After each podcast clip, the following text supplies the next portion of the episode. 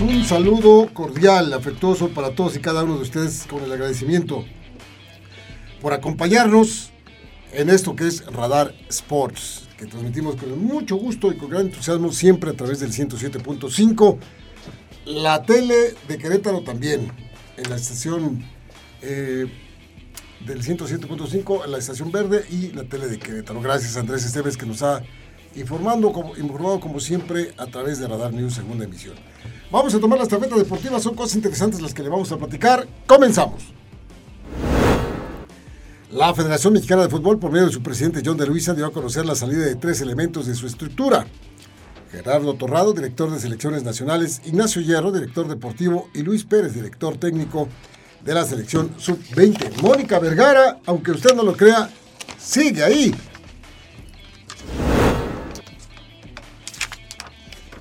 Esta noche los Pumas de la UNAM reciben al equipo español Celta de Vigo a las 19 horas. Los Celtas realizan una gira de preparación para su torneo que inicia en unos días. En este equipo militaron Néstor Araujo, ahora con América, y Orbelín Pineda, que busca una oportunidad en el AEC de Atenas, Grecia. También por otro lado, pues una noticia que no, no, no nos entristece muchísimo. El tenis mexicano se encuentra de luto con el fallecimiento de un gran personaje, don Francisco Pancho Contreras, quien a los 88 años de edad se adelantó en el camino hace un par de horas nada más. Don Pancho fue capitán Copa Davis para México el año de 1962 cuando se llegó a la gran final contra Estados Unidos y es abuelo de la tenista actual Fernanda Contreras. Los titulares más destacados de hoy, disfrútalos en Radar Sports 107.5 FM y Radar TV Canal 71.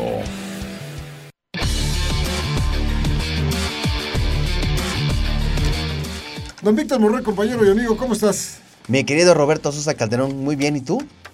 ¿Qué tal? ¿Qué tal las bromas que nos jugamos a veces nosotros? sí, hombre, para que vean que es en vivo. Es en vivo. Es en vivo, en vivo, en vivo.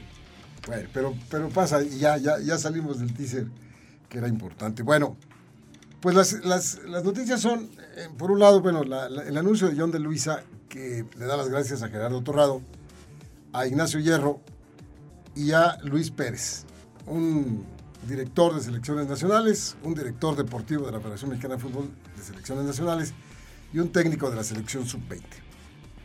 Se veía venir, ¿no?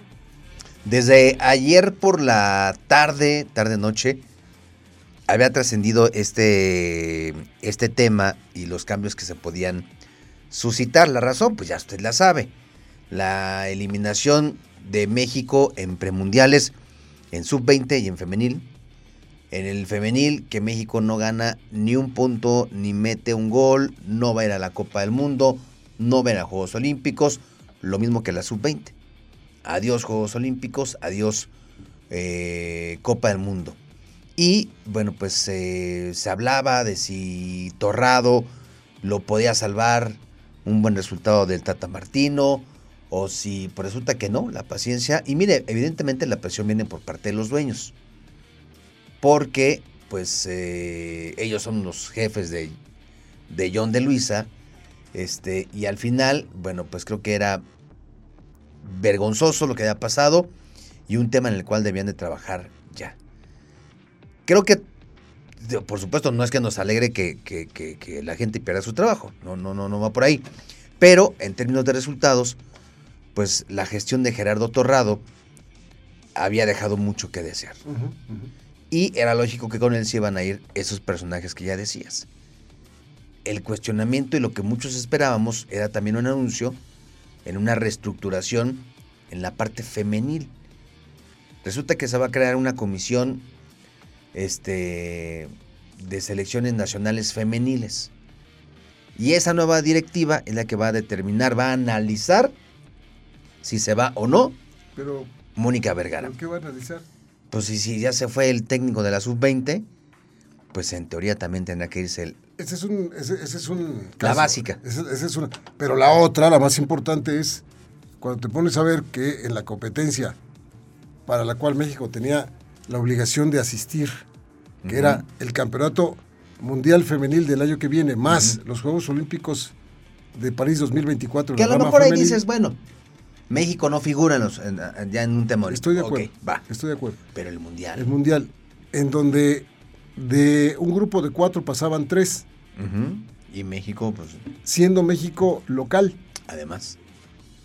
Teniendo una buena generación de futbolistas. Entonces, ¿qué van a evaluar? Es decir, aquí lo primero que nos damos cuenta es que este tipo de medidas, este tipo de, de raciocinios, eh, nos dan exactamente la medida de lo que es la Federación Mexicana de Fútbol. Nos Sí. dan exactamente la radiografía de lo que es la Federación Mexicana de Fútbol. Que porque van a crear ahora una comisión femenil y que ellos van a tomar la decisión si se va o no Mónica Vergara. Yo nada más quiero que vean cómo están las redes sociales y no es nada, nada personal, No, ni mucho nada, menos nada, con, Mónica Vergara. Son los resultados de los que estábamos hablando. Era, ella era la que debía haber estado incluida en el número 2 del renglón de esta lista, Sí. que ya se va. Porque además, ¿sabe usted qué nos, nos- nos pone así? El discurso de Mónica Vergara, cada vez que aparece en la televisión, nos parece, por su forma de decir las cosas, con tanta seguridad y con tanta todo, que pues como que está muy bien respaldada, como que está muy bien sostenida. ¿Por qué? No sé. Pero está muy bien. No, no, yo estoy muy tranquila porque esto que estoy haciendo es para el proceso de 2027. No, pues, Pues a ver quién le cree, o sea, ¿cómo? no, no, no, no. ¿Y quién le respalda? Y lo primero que vio de haber hecho John de Luisa, que muchos están pidiendo la salida de John de Luisa también, Que es, eh, pero es quien tendría que irse, Robert. por eso, Nada más Lo que primero que como mete lana, es un buen vendedor. por eso lo hemos platicado Pues, hasta el cansancio. Lo primero que haber hecho se va Gerardo Torrado, Ignacio Hierro, eh, Luis Pérez y Mónica Vergara. Sí. ¿Y por qué a un técnico de la sub-20 que fracasó, Lo si lo corres, y, al técnico de la femenil que también fracasó? Es más, O sea, fue peor. yo creo que de- debieron de tener más consideración, entre comillas, si así lo quieres ver, con Luis Pérez, por la cantidad de goles que metieron, por los partidos que ganaron. Perdieron uno, el definitivo. Pero el femenino ganó nada. No metió un gol. No ganó ni un partido, perdió contra Jamaica, perdió contra, Contra Haití, Haití. perdió contra Estados Unidos. Eh, y todos los partidos los perdió y no metieron un solo gol. Y yo todavía Y nos da la queda. oportunidad de escuchar los argumentos de esta persona, que pues no hay problema, porque yo me van a evaluar, pero yo sé que esto es para 2027 y aquí me quedo. Entonces, ese tipo de cosas, si usted No, viera sí. las redes sociales, cómo están estallando en este momento en contra de, ese, de esa cosa, a mí me parece, mi punto de vista es que el señor de Luisa dijo, se van todos ellos y, y le dejamos como primera función a la nueva comisión de fútbol femenil que va a haber en la Federación Mexicana de Fútbol, que busquen una buena técnica para Claro. este equipo, tan tan. Claro. Y ahí empezamos de cero todos, y ya. No vamos a, a resarcir nada, no se va a arreglar, no se va a comprar un, bo- un boleto a Juegos Olímpicos ni a los Mundiales, no, nada. Sí. El problema lo tenemos acá y lo empezamos a resolver por ahí. Pues ya ve usted cómo las cosas se van quedando ahí, como echándole para el patio de atrás. Ándale, Ahí los exacto, que vengan. Exacto. Sí, exacto. No, pues te tendrá que llegar un nuevo o una nueva y llegar ya con unas propuestas y decir, a ver, ¿quién, quién, esta, esta es la elegida? ¿A qué vas a llegar con Mónica Vergara ahí sentada? Sí, ¿no? ¿A qué? O sea, y va a ser peor si se queda, ¿eh? Va a ser peor porque va a ser tiempos que no va a poder trabajar, si no es que va a tener cuestionamientos de, de- de aquí, de allá y de acullá. Sí. ¿Por qué sigue ahí? Mira, le han puesto, le han puesto partidos amistosos con potencias. Potencias, potencias. Los ha perdido, claro, porque México no es potencia. Pero han jugado contra Estados Unidos, han jugado contra Japón, han jugado contra Colombia. O sea, sí ha tenido esa eh, eh, Ese preparación, ese roce. Las han tratado a esta generación, a esta en específico, como no habían tratado a otras selecciones femeniles. Viajan en charter, hoteles de primera, todos sus uniformes, como tiene que ser. O sea, no, han- no le han batallado en nada. Y no ganas un punto en tu casa, en la Copa del Mundo, en el premundial. Y yo no, no sé qué, qué, qué, qué pueden evaluar. O sea, es como si en un examen sacas cero y todavía este, en la escuela te dicen, oye, pues este, te vas a sentar con el nuevo director y van a, a- a evaluar tu desempeño. Tu, tu cero. ¿Vos qué, qué, qué, qué, qué evalúas en un cero? Ah, bueno, bueno, bendito este fútbol que, que, nos deja cosas como esta. Son a veces de risa. De risa, de risa. ¿Quieres escuchar a John de Luisa? Pues bueno, si no hay otra cosa. Vamos a escuchar a John de Luisa, presidente de la Federación Mexicana de Fútbol. Los resultados obtenidos en las últimas semanas por la selección sub-20 varonil y la selección mayor femenil, que significaron un duro golpe para el fútbol mexicano y sobre todo para nuestra afición, nos obligan a actuar en consecuencia. Después de realizar un análisis a profundidad y en una plática de mutuo acuerdo con los involucrados, decidimos llevar a cabo una reestructuración en la Federación Mexicana de Fútbol, la cual implica las siguientes acciones. Gerardo Torrado deja su cargo como director general deportivo. Ignacio Hierro deja su cargo como director deportivo de selecciones nacionales. Y Luis Pérez deja su cargo como director técnico de la selección sub-20 varonil. En el caso de Mónica Vergara, directora técnica de la selección femenil mayor, será la nueva dirección deportiva quien haga una evaluación y determine las acciones a seguir. Además de invitar a un nuevo director de selecciones nacionales varoniles, se creará una dirección exclusiva para las selecciones femeniles que dé seguimiento a la estrategia que nos planteamos y que esta está basada en tres ejes. El primero es la captación del talento, el segundo es el desarrollo deportivo de este talento en cada una de nuestras categorías y el tercero es la generación de un espectáculo de gran calidad. Bueno, pues ya escucharon ustedes. Ahí están las palabras del mandamás de la Federación Mexicana de Fútbol en esto que es una revoltura. Y la gente se preguntaba, bueno, ¿esto no afecta al señor Gerardo Torrado? Pues no, don, Gerardo está muy tranquilo, donde esté. Les dieron un buen finiquito, seguramente. Sí, está esperando a que pase el Mundial para cobrar, acabar de cobrar lo, bien que cobró. Dice John de Luisa que, que él encantado de la vida que siga otros cuatro años. Yo insisto en, seguir pensando que es como le vaya a la selección mexicana de fútbol. Si, somos campeones del mundo, pues, pues sí tiene derecho, ¿no? A quedarse otros cuatro años. Sí, que, dicen que no, que ya acaba la Copa del Mundo y se va. Pues sí, ya.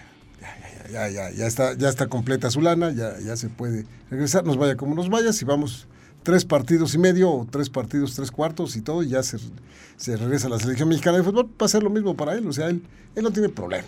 Sí. Él está tranquilo, hizo su experimento futbolístico siempre acompañado y arropado por, por sus eh, comparsas, grandes comparsas que tuvo, y la verdad es que trajo un grupo de, Siempre que meten un gol, yo veo que se abraza con hasta con seis o siete ahí en.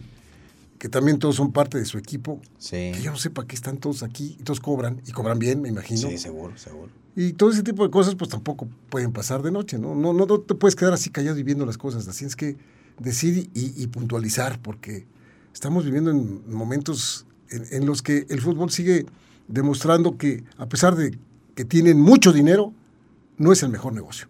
Y lo tenemos que decir tal cual. No es el mejor negocio y desafortunadamente llegó a ocupar un lugar que otros deportes bien pudieron haber establecido, se, eh, pudieron haber establecido. Otros deportes que son más efectivos que el fútbol para deportistas mexicanos y con mayores satisfacciones. Y podemos nombrar eh, varios, varios deportes en ese, en ese sentido. Pues sí, un, a veces este, un chiste, ¿no? Lo que pasa en nuestro... En nuestro fútbol. En nuestro fútbol. Y, sabe que lo peor del asunto es que se las compramos. Pues es casi, casi obligado, ¿no? o sea, van en automático, ah, pase lo que pase. Rezándole para que ganen un partido o le empaten a, a uno fuerte. Imagínese usted que le empatan a Argentina. La, de, la de Chiripa, ¿no? Y pues a lo mejor eh, pierden contra Polonia y le ganan a Arabia. Y ya eso nos emociona y luego, ah, el siguiente partido. Y, ah, ya nos vamos.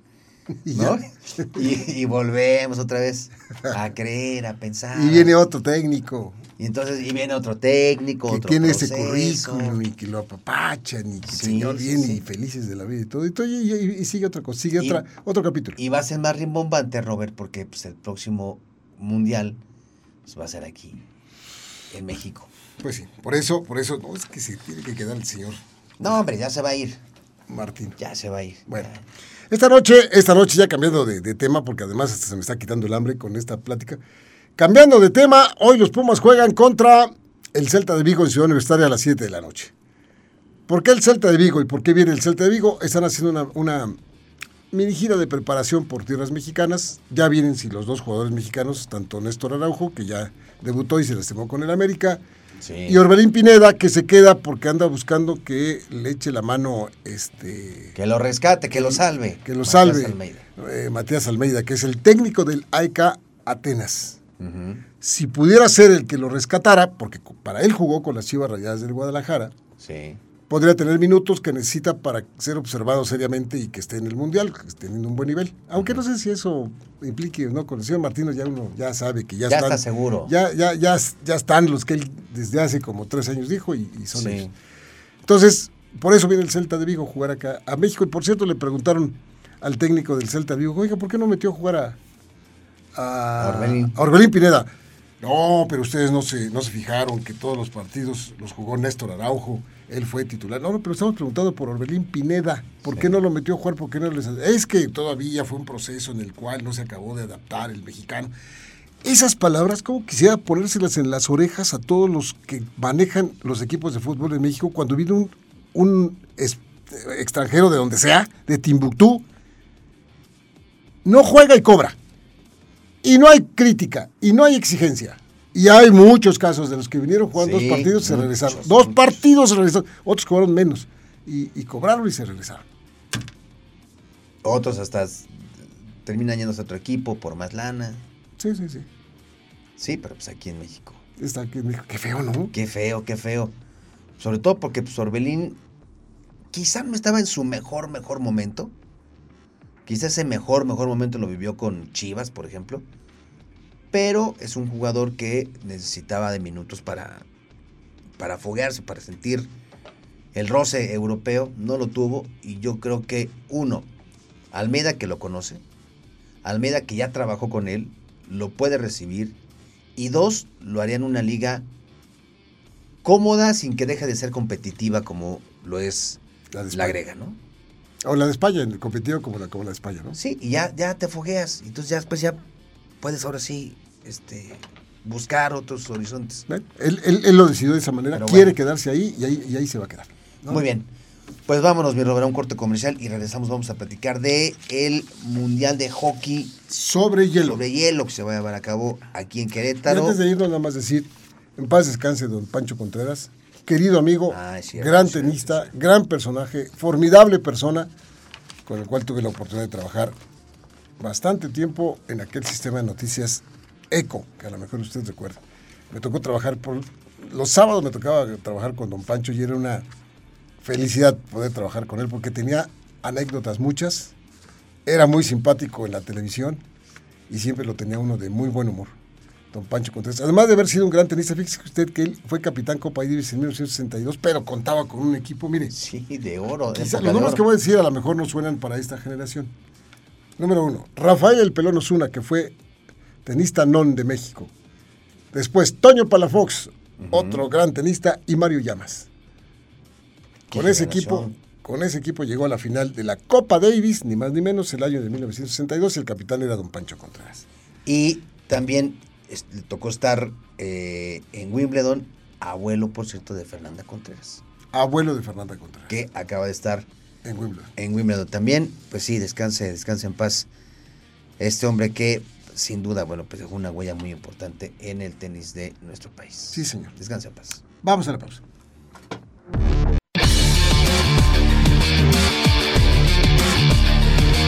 Regresamos y una charla de hockey sobre hielo, diría usted, hockey sobre hielo. Pues sí, hockey sobre hielo que va a tener una manifestación deportiva, un evento aquí en Querétaro y me llama muchísimo la atención por la cantidad de personas que van a venir para este, para este evento. Y para ah, platicarnos de esto está Aline Forat, quien es precisamente la encargada de ahí del escenario, que está precioso, gerente general de Lakeside, que es el escenario que está aquí en Jurica, Juriquilla, y que está bien bonito. Para que nos platiques, Aline, bienvenida, ¿cómo estás? Buenas tardes. Muchas gracias. Bienvenida. Gracias. Platícanos de qué se trata este Campeonato Mundial de Hockey sobre Hielo Sub-20.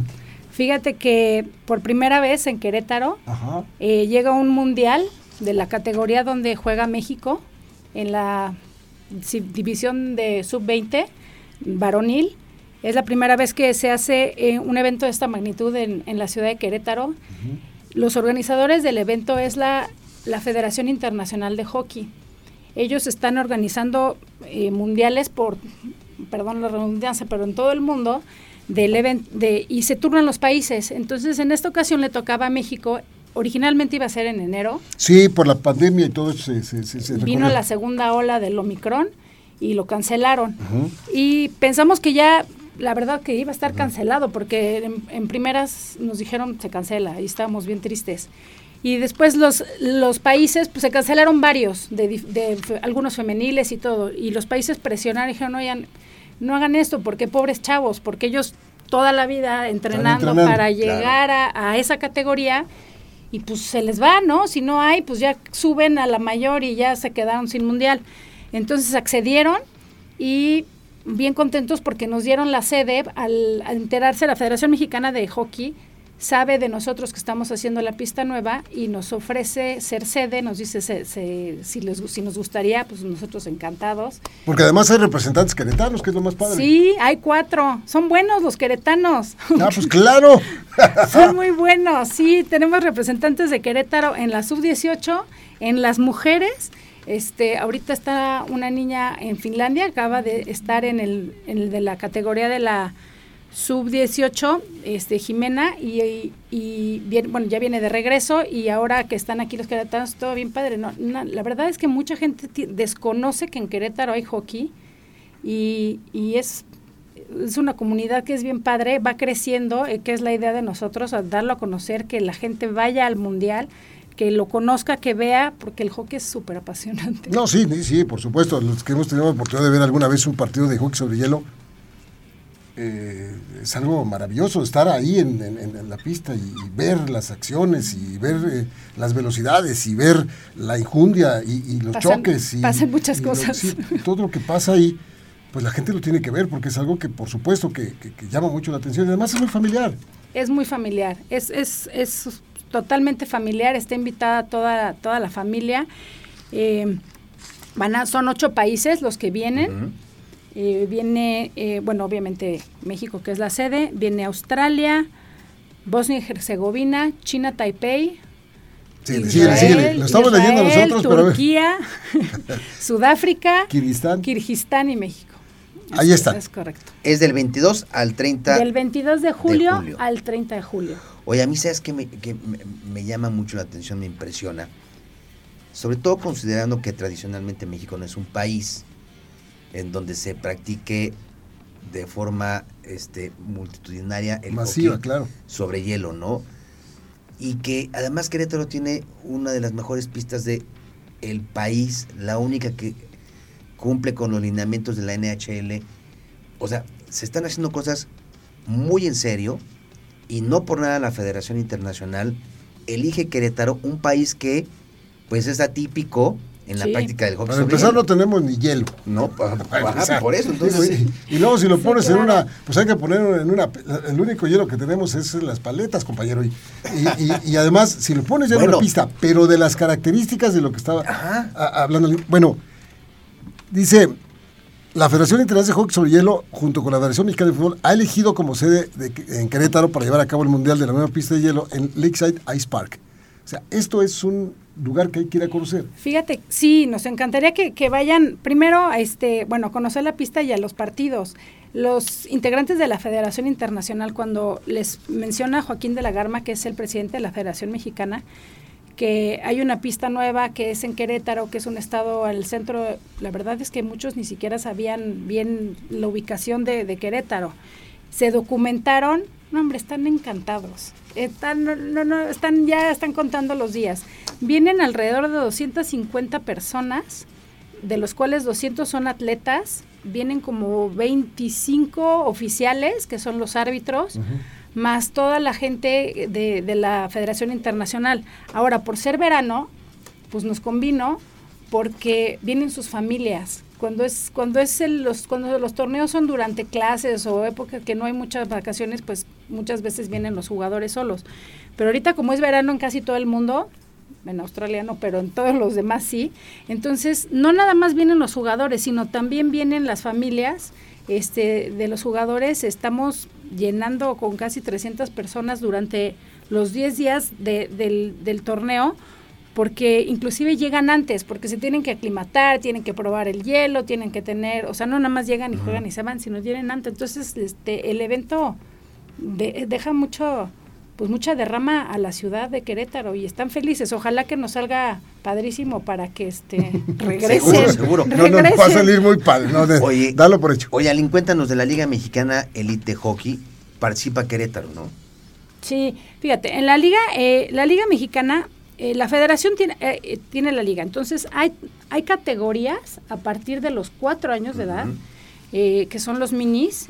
Las categorías en hockey son por dos años, entonces son periodos de, por ejemplo, cuatro y cinco años, luego Está seis bien, y siete. está bien, está bien. Querétaro tiene equipos este, de niños desde los, desde los chiquitos, desde cuatro, y van subiendo hasta llegar a estos chavos que, que, que ya son su, de, la, de la selección. Este, la elite es como la, la liga que de todos los niños que los federas y entonces vas por, por la, o sea, te metes al torneo y las sedes van cambiando, entonces es bien padre, el hockey es bien padre. eh, todos los deportes son padres y todos los deportes en equipo son padres. Este en especial te atrapa porque tan solo eh, la forma en que juegan vale lo mismo un gol que una asistencia. Entonces, para un niño, entender que si tú ayudaste, y dos asistencias cuentan, o sea, desde que el defensa que la sacó, al que se la pasó adelante y el que remató y metió el gol, a los tres les toman el punto. Igual, no hay diferencia. Entonces, para los niños eso de verdad se hacen equipos Claro. súper eh, Unidos, unidos, ajá, y se vuelve como una familia y más porque luego los tienes que mover, ¿no? Porque pues aquí en Querétaro ahorita hay dos clubs, pero pues cuando hay un torneo pues nos tenemos que ir a la Ciudad de México o otros lugares donde donde hay más clubs para Claro, claro, claro. ¿El Estos son datos. del Lakeside, ¿cómo se llama? los pelícanos. Pelícanos. Pelícanos. por la migración de pelícanos que hay en el lago de Juriquilla, bueno, y en Santa Catarina también, que llegan en noviembre y se van en, pues alrededor de marzo. Son pelícanos blancos con ala negra por abajo que vienen de. Canadá. Y entonces cuando decidimos hacer Lakeside, eh, decíamos, ¿cómo nos vamos a llamar? ¿Cómo nos vamos a llamar? Y estando ahí, de repente llega una delta de pelícanos, vuelan y, se, y dijimos, los Ah, pelícanos. pues ya ellos se apuntaron para que pudieran el nombre. Sí. Estos son datos interesantes. El único equipo nacional de Latinoamérica que juega en los campeonatos mundiales de la Federación Sí. Internacional, México. México. Actualmente la selección varonil se encuentra en el lugar 35 y la selección femenil número 25 en el ranking mundial. Esto es muy importante porque saber que tienen ya la organización y tienen ya la estructura como para poder mostrarse en un campeonato, pues es algo que llama la atención y hay que apoyarlos, hay que verlos. Sí, hay que verlos, hay que darles la oportunidad. Eh, mucha gente no conoce el hockey y la verdad yo los invito a, a asistir a, a cualquiera de los partidos. Digo, si es de México, más padre, pero cualquiera de los partidos son emocionantes, entenderlo y todo. Y, y yo sé que se, se- por lo menos se van a pasar una buena tarde o una buena mañana. Y de hecho, sin cuan- duda. cuando alguien dice los invito, nos va a invitar. Tenemos Sí, 10 nos va a cortesías, invitar. Robert. 10 cortesías para esta Copa del Mundo. Eh, son dos boletos para el viernes 22 a las 8.45. El primer partido de México en contra de China Taipei. Y hay cuatro boletos para el sábado 23 a las 10 de la mañana y cuatro boletos para el sábado 23 a la 1.30 para los duelos de Turquía en contra de Bosnia-Herzegovina y Australia contra Sudáfrica. Si usted quiere acudir vía WhatsApp, ¿te parece, Mau? 442-592-1075. Va de nuevo, 442-592-1075. Y ahí le vamos a dar sus boletos, ya sea para el viernes o para los partidos del sábado. Le voy a decir los nombres de los cuatro queretanos que van a participar para que usted los conoce y los vaya felicitando. Emanuel Santiago, Eduardo Valencia, Luis Eliel Valencia y Daniel Alexander Valencia. Son hermanos ellos tres. Son brothers. Sí, Sí. está bien, está bien. Sí, no nos extraña, porque imagínate qué unión ahí para, para un eh, campeonato del mundo en el que van a, a participar. Datos interesantes sobre el equipo de Pelicans Lakeside. Mientras se construía la pista en el equipo de Pelicans Lakeside, continuó la práctica del deporte en el rondín de la Plaza de Toros de Juriquilla. Sí, ahí les va por qué. cuando entra la pandemia, como todos sabemos, se cerró todo. Entonces teníamos unos niños que estaban acostumbrados a hacer eh, ejercicio excesivo y ya no sabíamos qué hacer con ellos. Entonces, ejercicio inclusivo. Eh, hablamos con el, con el entrenador y le sugerimos si podíamos seguir entrenando al aire libre.